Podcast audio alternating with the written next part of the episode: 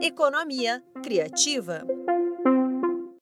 O sucesso de um empreendimento está relacionado à capacidade do empreendedor de planejar e agir estrategicamente, definir metas, meios para alcançar os objetivos e acompanhar o progresso das ações fazem parte da rotina de qualquer empreendedor que deseja ser bem-sucedido no mercado em que atua.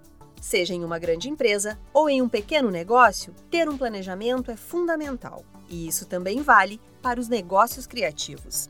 Para ajudar nesse processo, a coordenadora de projetos do setor de economia criativa do Sebrae São Paulo, Bianca Costa, ensina como montar o plano estratégico. Planejamento é muito importante e ele vai além de estabelecer aonde se quer chegar, mas envolve também o quando e o como esse processo vai acontecer. Para definir a direção estratégica no negócio criativo, é preciso considerar alguns aspectos sobre os quais você precisa ter clareza. Qual é o seu negócio? Reflita e relacione as soluções e benefícios que são entregues aos clientes. Não pense somente naquilo que a empresa vende como produtos ou serviços em si. O segundo passo é definir a missão da sua empresa. É importante refletir sobre o propósito, a finalidade e o motivo pelo qual o negócio foi criado. A etapa seguinte é estabelecer quais são os valores e a visão de futuro. Como explica a coordenadora de projetos do setor de economia criativa do Sebrae São Paulo, Bianca Costa.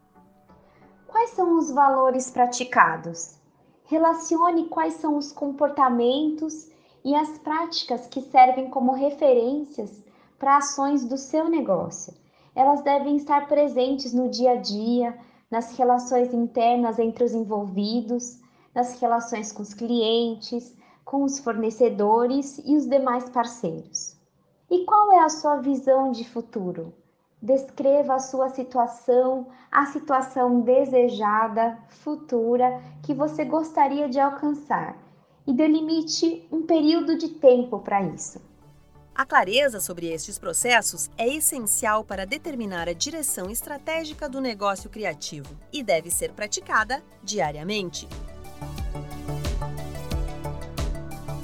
Você acompanhou o segundo programa da série Economia Criativa do Sebrae São Paulo para a agência Sebrae de Notícias.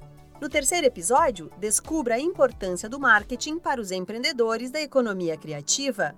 Para ouvir todos os programas, acompanhe o Sebrae São Paulo nas redes sociais.